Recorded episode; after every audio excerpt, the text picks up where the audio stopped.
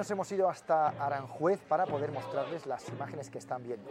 Se trata de la dramatización que todos los años hacen más de 200 vecinos del motín de Aranjuez que tuvo lugar en esta ciudad la noche del 17 de marzo de 1808, hace ahora 195 años, y que acabó con el reinado de Carlos IV y su valido Manuel Godoy.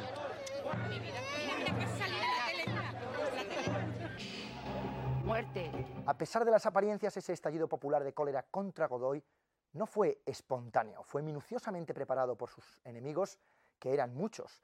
Detrás de todos ellos, apoyándoles, estaba el príncipe heredero, que luego reinó con el nombre de Fernando VII y que estaba ansioso de ocupar el trono de su padre y de acabar con el todopoderoso Godoy, al que odiaba. En la representación que hacen los vecinos de Aranjuez, el primer acto es el asalto al palacio de Godoy.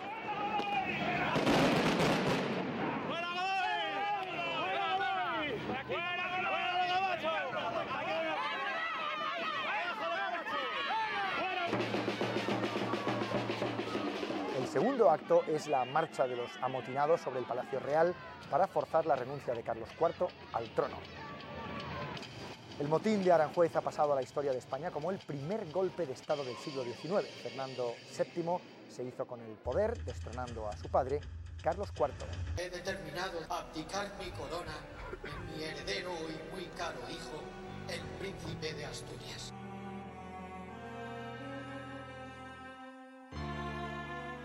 Con su renuncia al trono, Carlos IV pone fin a sus casi dos décadas de reinado, dejando tras de sí la corona desprestigiada, a la familia enfrentada y al país en la antesala de una guerra.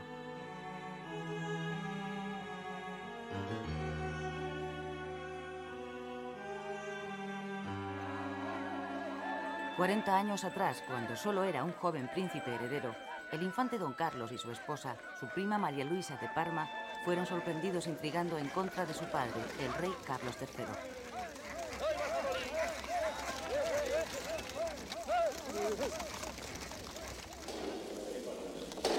Su Majestad el Rey.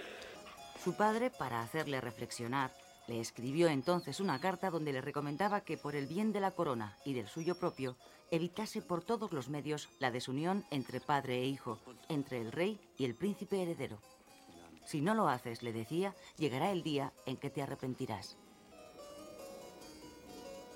¿Tú crees que seremos capaces de dejarle a ese insensato un país con pies y cabeza? Me preocupa. Va a heredar un reino y le trae sin cuidado.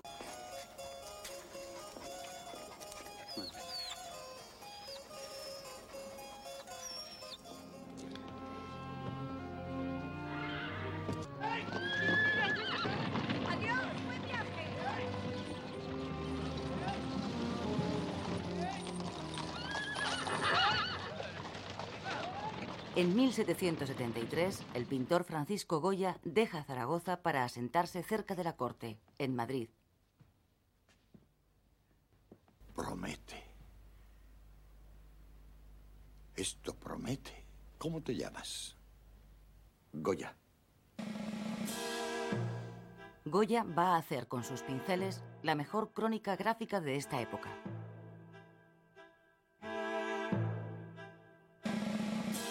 Al poco tiempo de su llegada a Madrid, comienza a pintar cartones para la Real Fábrica de Tapices.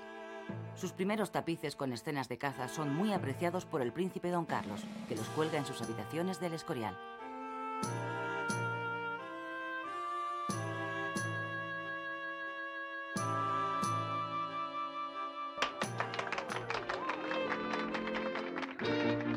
Pronto se introduce Goya en los círculos de la nobleza y la corte, donde retrata a los aristócratas más cultos y refinados, los duques de Osuna o la familia del infante don Luis, hermano de Carlos III. En sus salones conoce a los intelectuales ilustrados que van a ser sus amigos. Don Bernardo de Iriarte, diplomático, traductor de los clásicos franceses. Don Leandro Fernández de Moratín, el más prometedor de los autores teatrales de España. Y don Gaspar Melchor de Jovellanos, nuestro insigne jurista, y una de las cabezas más claras de nuestros reinos. Le prevengo que estos tres intentarán corromper su mente con ideas nefastas importadas de París.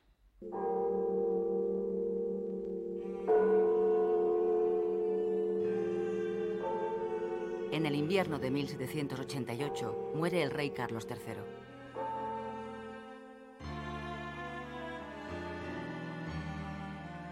Comienza entonces el reinado de Carlos IV. Llega al trono después de una larga espera con 40 años de edad.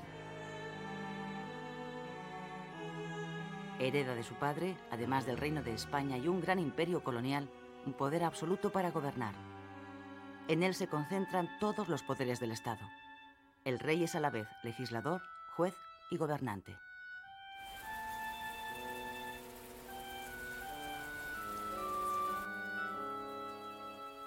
Carlos IV es un rey culto, amante de la música y de la pintura. Le gusta mucho Goya. Gran aficionado a la caza, como su padre, es bondadoso, pero débil de carácter. Todo lo contrario que su mujer, su prima María Luisa de Parma, con la que lleva casado más de 20 años y que tiene una personalidad mucho más fuerte. Ella ha sido la reina más denostada de nuestra historia, acusada de infiel, viciosa, astuta y egoísta. Lo cierto es que tuvo 14 hijos, sufrió varios abortos y tuvo que soportar la muerte de siete de sus hijos.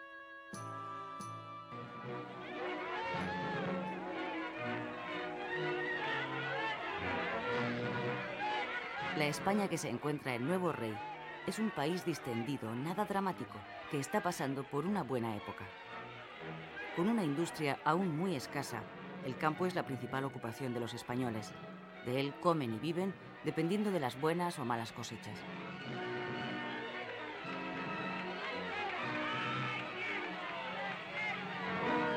Aunque las dificultades para la supervivencia son muchas y la esperanza de vida apenas supera los 25 años, sus 10 millones de habitantes disfrutan de las abundantes romerías y fiestas que proporciona el santoral de un país tradicionalmente católico.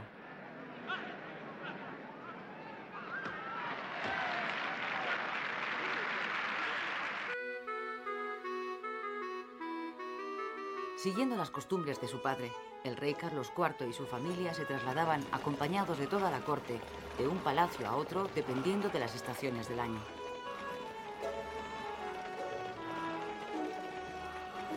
La primavera la pasaban en el Real Sitio de Aranjuez.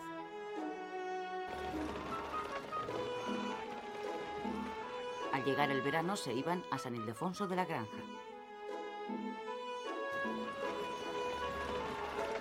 Otoño se establecían en el Escorial. Y finalmente regresaban al Palacio Real de Madrid en invierno. Los reales sitios, como eran conocidos los palacios reales, eran los centros de poder de la época, donde además de la corte acudían los ministros, los diplomáticos, los jueces y toda una nube de pretendientes que buscaban mejorar su situación a la sombra del Estado.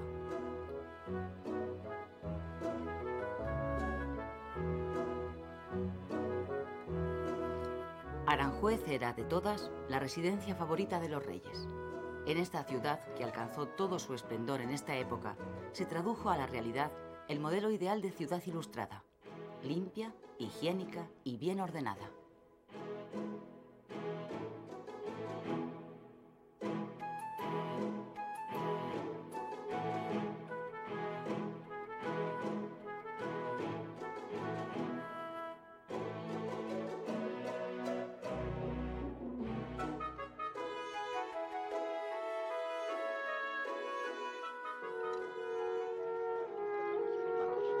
Los embajadores extranjeros contaban que, comparada con la de otros países europeos, la vida en la corte era muy aburrida.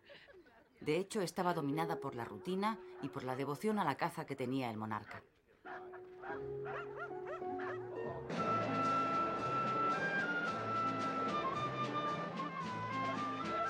En momentos especiales, el tedio se rompía con espectáculos extraordinarios como la ascensión en globo, una demostración de los avances de la ciencia racionalista.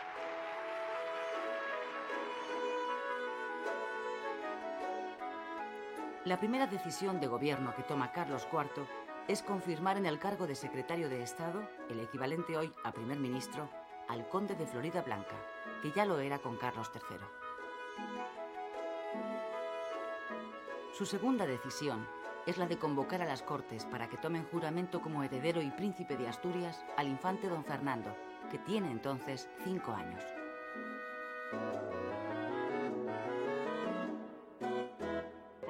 Francisco de Goya y Lucientes, juráis servir bien y fielmente al rey nuestro señor, don Carlos IV, en la plaza de su pintor de cámara.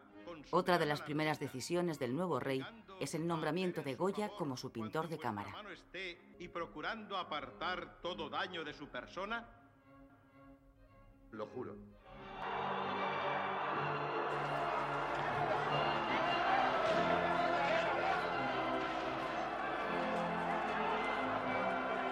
Con el asalto a la prisión de la Bastilla el 14 de julio de 1789, estalla la Revolución Francesa. El pueblo de París toma a sangre y fuego la prisión que simboliza el poder absoluto de su rey, Luis XVI. El comienzo de la Revolución no solo va a hacer tambalear el trono francés, sino los de todas las viejas monarquías de Europa, incluida la española, que además tiene lazos familiares con la francesa. Luis XVI y Carlos IV son primos. Malas noticias, muy malas noticias de Francia. ¿Qué ha ocurrido? He mandado llamar al embajador. Mi primo Luis el Rey debe haberse vuelto loco.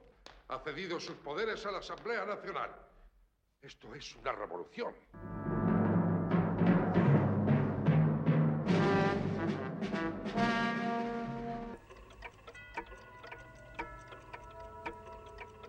Desde el primer momento, la atención del rey hacia lo que ocurre en Francia es constante. Ambas coronas son hermanas de dinastía, la de los Borbones, y están además unidas por pactos de familia de ayuda mutua.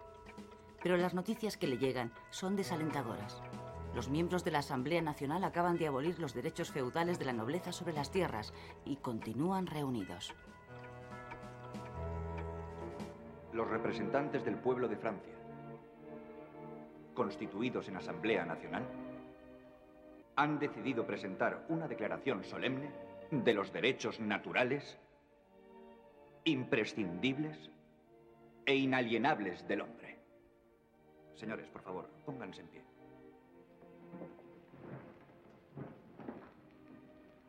Primer artículo.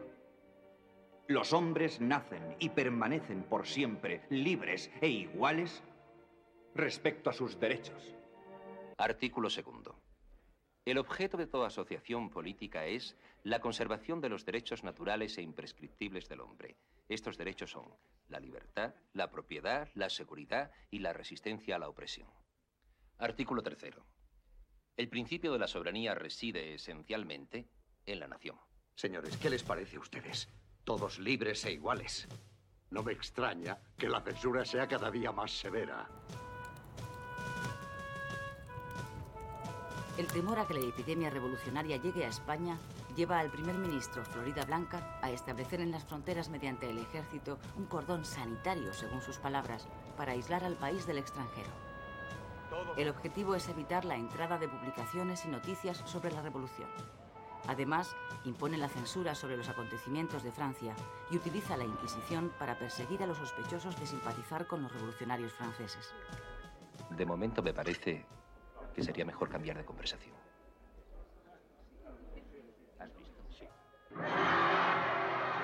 Con el asalto al Palacio de Versalles, residencia de los reyes franceses, se confirman los peores augurios para la corte española.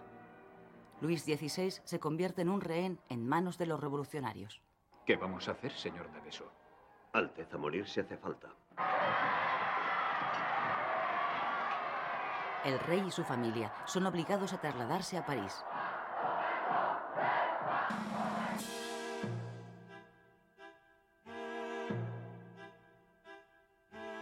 El creciente aislamiento diplomático de España y la manifiesta animadversión de Florida Blanca hacia Francia no agradan a Carlos IV, que decide dar un giro a su política y nombra al conde de Aranda como nuevo primer ministro.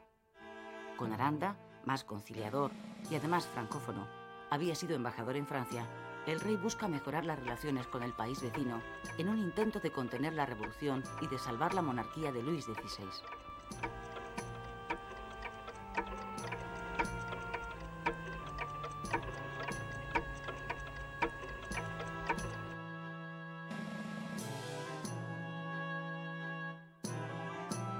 Todos sus esfuerzos resultan inútiles.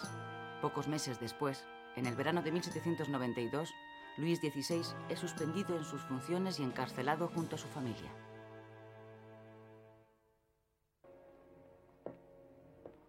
Y ahora, mi señor, estarás donde te corresponde, entre barrotes. ¡A la guardia! La Revolución Francesa liquida la monarquía y proclama la República. ¡Viva la República!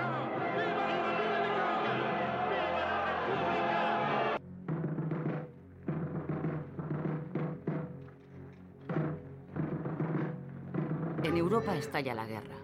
Austria y Prusia, dos monarquías absolutas como la española, declaran la guerra a la revolución. En España, el nuevo primer ministro, Aranda, resiste las presiones para entrar en la coalición y apuesta por la neutralidad, porque piensa que el país no está preparado para entrar en el conflicto.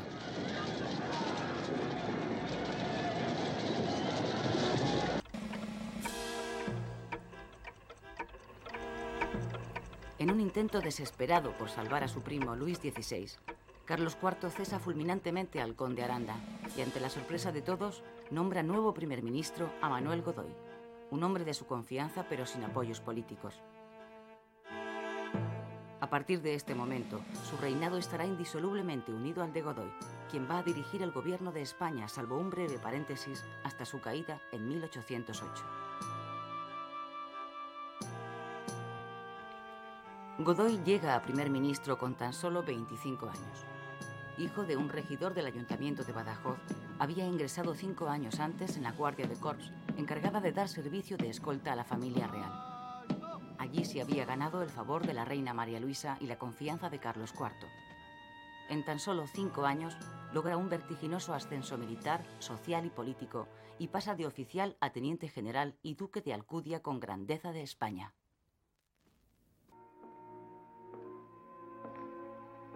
El encargo que Godoy recibe de Carlos IV de salvar al rey de Francia resulta imposible de cumplir, porque a los pocos días Luis XVI es juzgado y acusado de conspiración y de traición al Estado.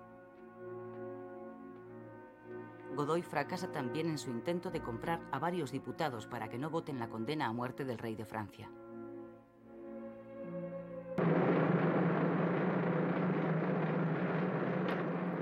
Fracasados todos los intentos por salvar su cabeza de la furia revolucionaria, en enero de 1793, Luis XVI es guillotinado.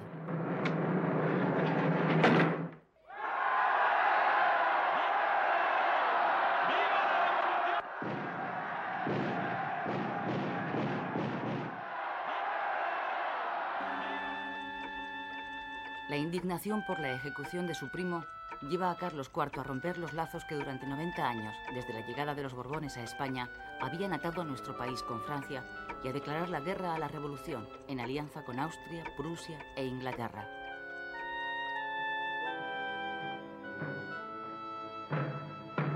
El impacto que causa la ejecución del rey de Francia explica la buena acogida que la declaración de guerra tiene entre los españoles, a pesar de que el país no está preparado ni económica ni militarmente para ella.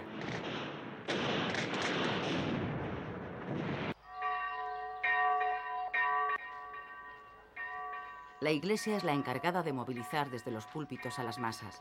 Frente al ateísmo de los revolucionarios, la guerra se plantea como una cruzada.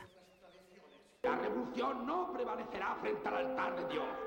Hay de aquel que no se levante contra el monstruo. Sobre él caerá el eterno castigo del infierno. Las victorias iniciales del general Ricardos en suelo francés pronto empiezan a convertirse en derrotas. Los ejércitos franceses acaban penetrando en España por el País Vasco y Cataluña, ocupando buena parte del país. El entusiasmo de las tropas revolucionarias se impone sobre la improvisación y la falta de medios de las españolas.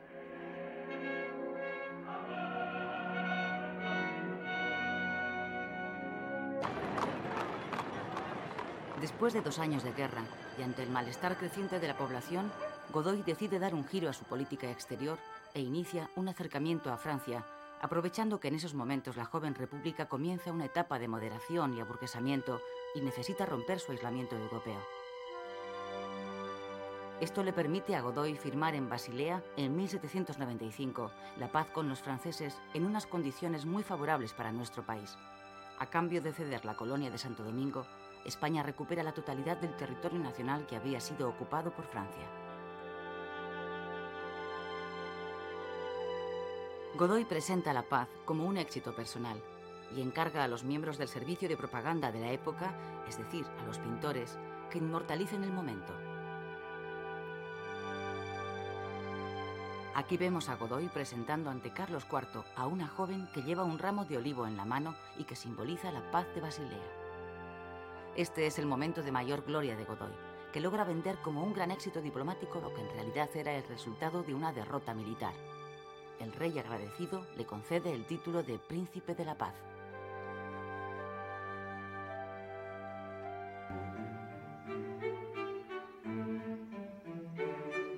La neutralidad de España dura muy poco, apenas 12 meses. Al cabo de ese tiempo, Godoy recupera la amistad con Francia a través del Pacto de San Ildefonso, que establece la cooperación militar de los dos países para luchar contra Inglaterra, el enemigo común. A partir de este momento, el destino de la monarquía de Carlos IV queda unido a los intereses de la política exterior francesa.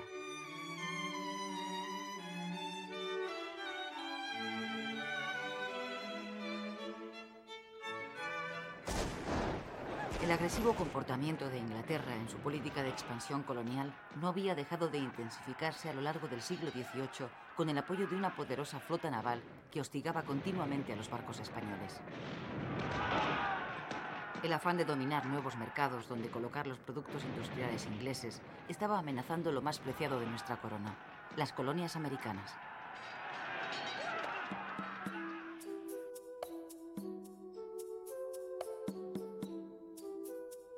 Las colonias proveían a España de plata y de materias primas baratas, cacao, azúcar y tabaco, y a su vez España colocaba en exclusiva sus productos en las colonias. Nadie más podía comerciar con ellas. La metrópoli tenía el monopolio. Las exportaciones a tierras americanas eran la fuente principal de la economía española.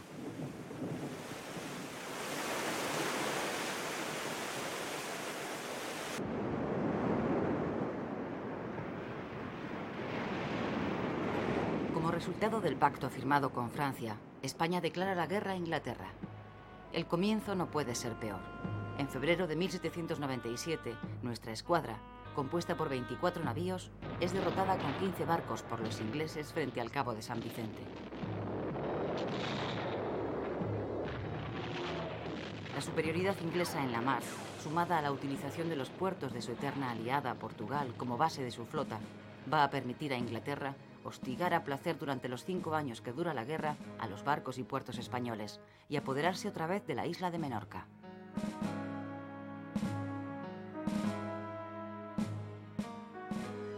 Esta guerra, la segunda del mandato de Godoy, es aún más desastrosa que la anterior. El dominio inglés del Atlántico dificulta gravemente el tráfico de los buques españoles. El comercio de España con las colonias se interrumpe. El cese de las exportaciones provoca la ruina y el paro en las ciudades portuarias y en las fábricas de tejidos, cerámica y de otros productos manufacturados que se vendían sobre todo en el exterior.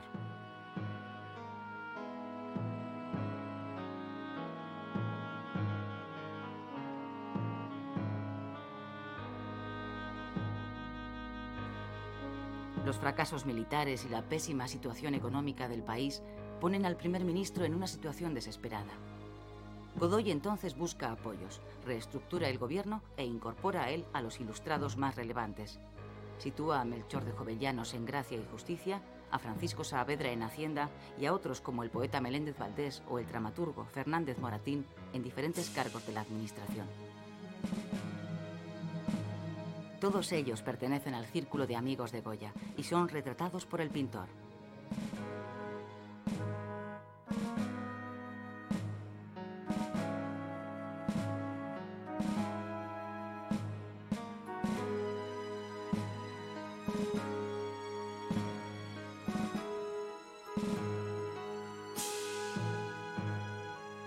Las malas cosechas de esos años empeoran la situación. Los precios suben, los alimentos escasean y el hambre se extiende entre la población. El temor a que un levantamiento popular contra el favorito real ponga en peligro a la corona lleva a los reyes a apartar a Godoy del gobierno y a poner en marcha la primera desamortización, que consiste en poner a la venta algunas de las tierras de la Iglesia para remediar los graves apuros económicos del Estado.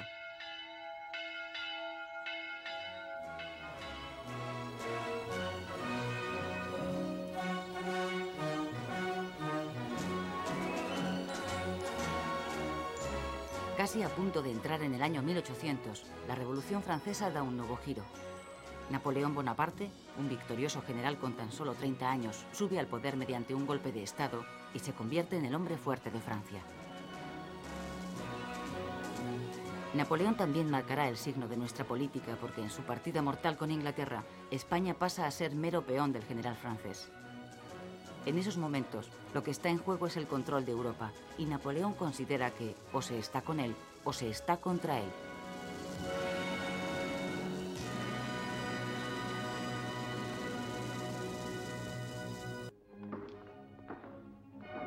Una grata reunión de familia. La reina ha decidido daros un gran trabajo. Pintar a la familia. La intervención de Napoleón en la política interior española es inmediata.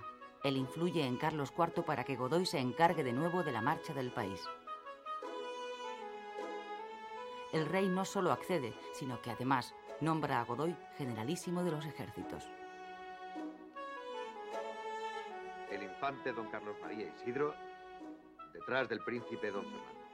Mientras Goya pinta el retrato de la familia real, el valido de Carlos IV abandona el reformismo para buscar el apoyo más conservador de la Iglesia y la nobleza. Los ilustrados que habían sido llamados al gobierno por Godoy se ven ahora perseguidos, encarcelados o desterrados por él. El propio Goya tiene problemas con la Inquisición, que ordena retirar del mercado sus grabados de la serie Los Caprichos, 80 dibujos en los que el pintor critica descarnadamente a la sociedad de la época.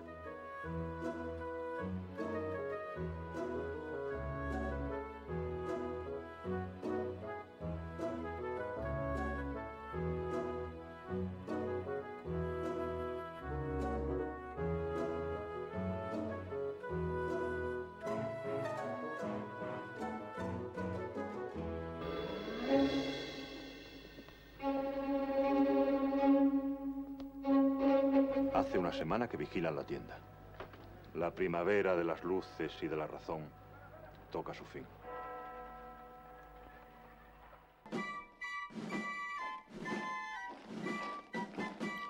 Justo con el comienzo del siglo XIX, en 1801, España declara la guerra a Portugal y hacia allí se dirigen las tropas españolas. Son 60.000 hombres mandados por su jefe supremo, el generalísimo Godoy. Godoy trataba con ello de complacer a Napoleón, decidido a acabar con la tradicional alianza de Portugal e Inglaterra que permitía a los ingleses utilizar los puertos portugueses como refugio de su flota.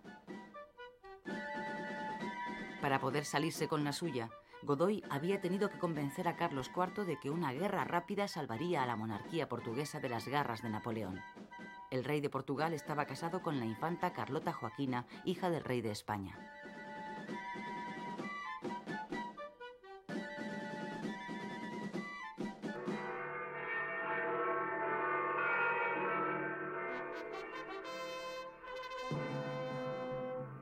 Guerra apenas dura dos semanas.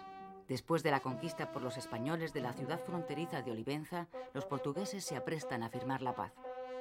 Aceptan cerrar sus puertos a los ingleses y ceden Olivenza a España.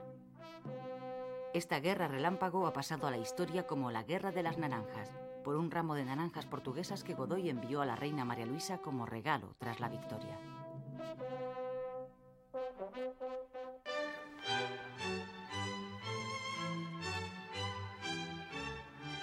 En marzo del año siguiente, en 1802, Francia e Inglaterra deciden darse una tregua y firman la paz de Amiens. Gracias a ella, España consigue de los ingleses la devolución de la isla de Menorca.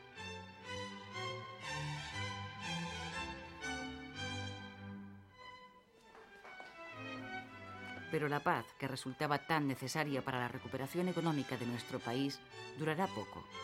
Apenas transcurrido un año, franceses e ingleses vuelven a enzarzarse en otro conflicto. Godoy se esfuerza por mantener a España al margen, pero acaba sucumbiendo a la presión de Napoleón, que necesita a la flota española para llevar a cabo sus planes.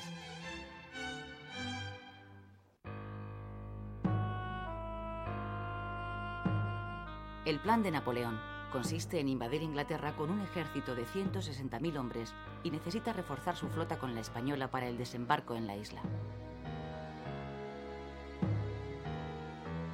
La escuadra franco-española, mandada por un almirante francés, está formada por 33 navíos, 15 de ellos españoles, y permanece fondeada en el puerto de Cádiz a la espera de las órdenes de Napoleón.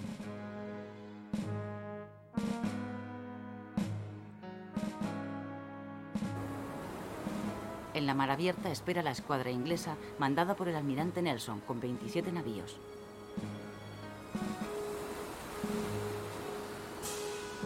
Cuando la escuadra franco-española abandona el puerto de Cádiz para ir en busca de la inglesa, los gaditanos, que presienten la catástrofe, acuden en masa a rezar ante la Virgen del Carmen.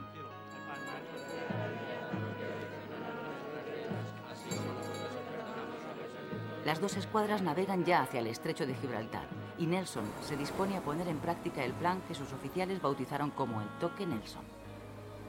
Se trata de atacar por el centro con dos columnas de navíos para atravesar y romper la formación del enemigo y permitir después la lucha buque a buque.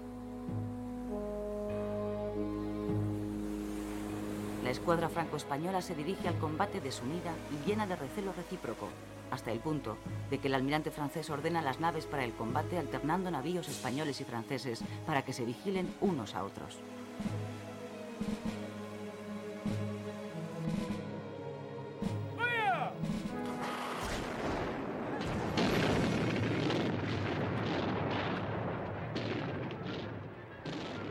Batalla comienza al mediodía del 21 de octubre de 1805 frente al Cabo de Trafalgar.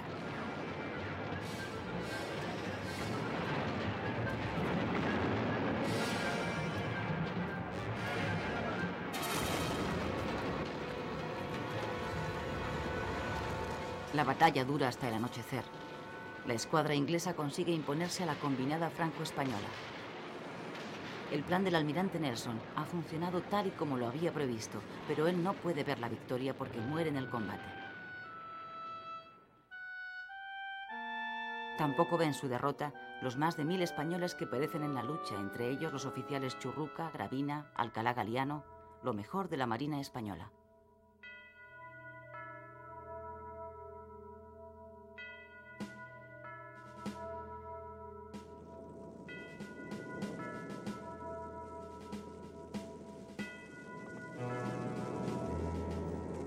Esta derrota, España pierde además de 10 barcos la esperanza de seguir comerciando con las colonias.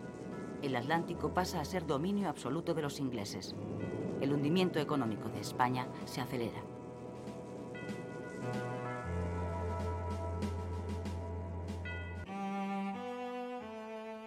Los fracasos militares y la crisis económica dejan a Godoy sin más apoyo que el de los reyes. El malestar de la nobleza y del clero llega hasta los aposentos del príncipe don Fernando, que se convierte en el centro de las intrigas contra el valido del rey.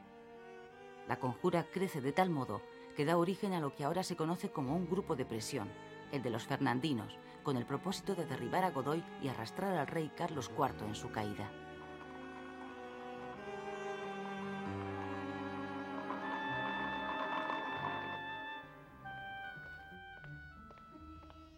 Manuel. Majestades, ¿qué haces aquí? Mis agentes en Francia acaban de informarme. El príncipe conspira, mis señores. El príncipe, majestades. Haría cualquier cosa por ocupar pronto el trono. Ya no me cabe ninguna duda.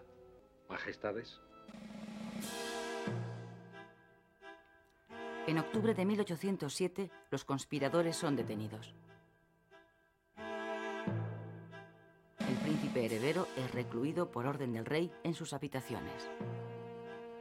Poco después los conjurados son juzgados y declarados inocentes aunque son desterrados.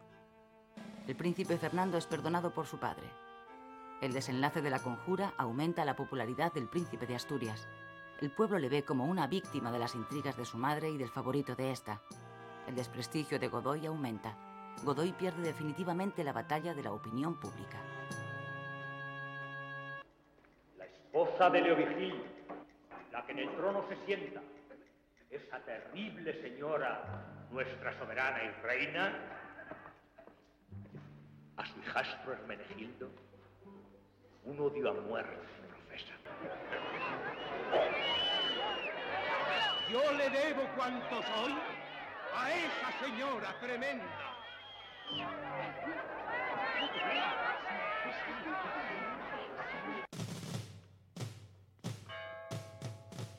Después de una victoriosa campaña militar por Europa, Napoleón, ahora autoproclamado emperador, vuelve a la carga contra Inglaterra. Fracasada la invasión, ahora se propone rendirla mediante un bloqueo económico que le impida comerciar con el continente. Pero para eso necesita neutralizar definitivamente a Portugal. El plan de Napoleón consiste en invadir Portugal desde España con tropas francesas y también españolas. Godoy cede a las presiones y España acaba firmando el Tratado de Fontainebleau, en el que se fija el reparto de Portugal. Un ejército francés de 28.000 hombres atravesaría España para colaborar en la invasión, y después de la victoria, el sur de Portugal sería para Godoy.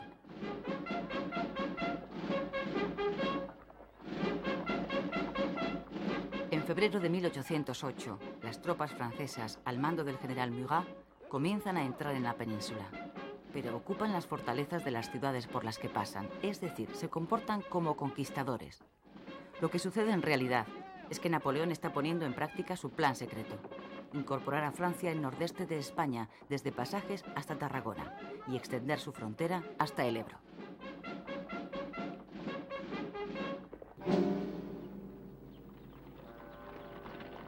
El avance de las tropas francesas hacia Madrid alarma enormemente a Godoy, que sugiere a los reyes que se trasladen a Aranjuez para después dirigirse a Cádiz y embarcar con destino a las colonias, a América.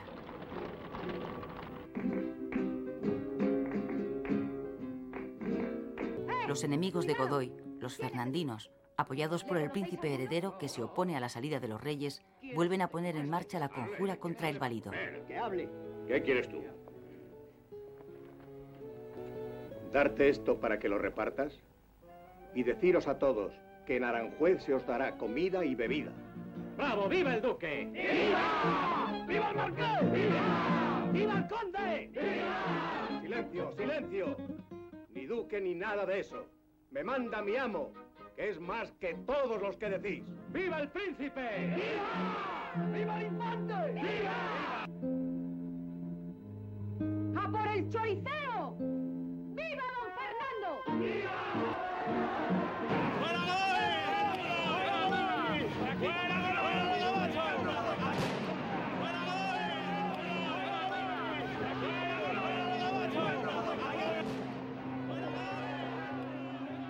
El motín contra Godoy comienza en Aranjuez la noche del 17 de marzo de 1808 y acaba dos días más tarde con la abdicación del rey Carlos IV. Su hijo, el instigador del levantamiento, es el nuevo rey, Fernando VII.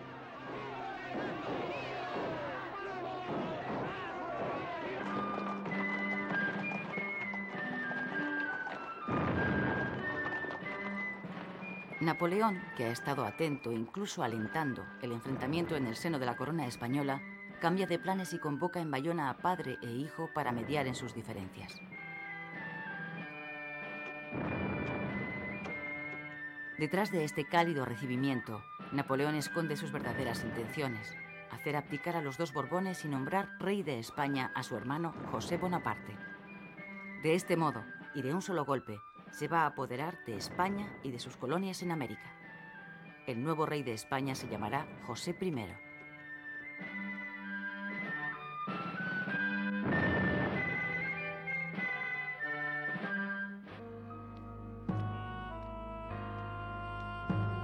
En Madrid, la crispación y el malestar de la población había ido en aumento desde que a finales de marzo de 1808 las tropas del general Murat se establecieron en la ciudad. El 2 de mayo, los madrileños presencian la salida del Palacio de Oriente con destino a Bayona de los últimos miembros de la familia real, incluido el hijo menor de los reyes, el infante Francisco de Paula. ¡Traición! ¡Es el secuestro de toda la familia real! ¡Muerte a los franceses! El odio contra los franceses estalla.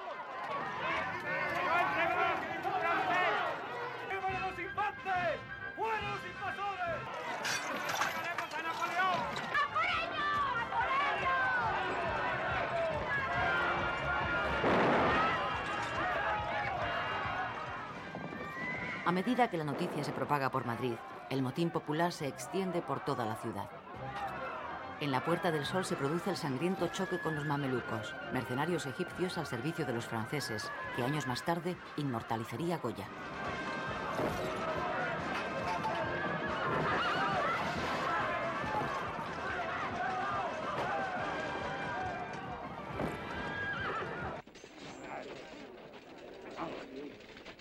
Todos los llamamientos a la calma por parte de las autoridades son desobedecidos.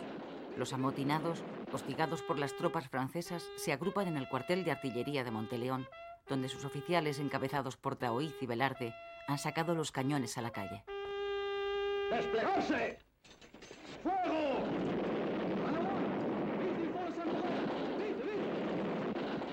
¡Fuego!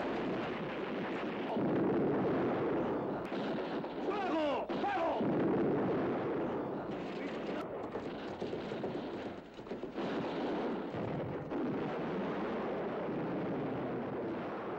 El levantamiento del 2 de mayo es aplastado.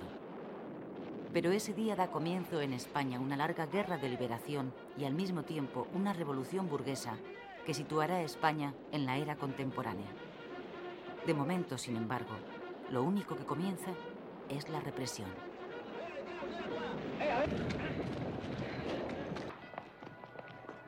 ¡Fuego!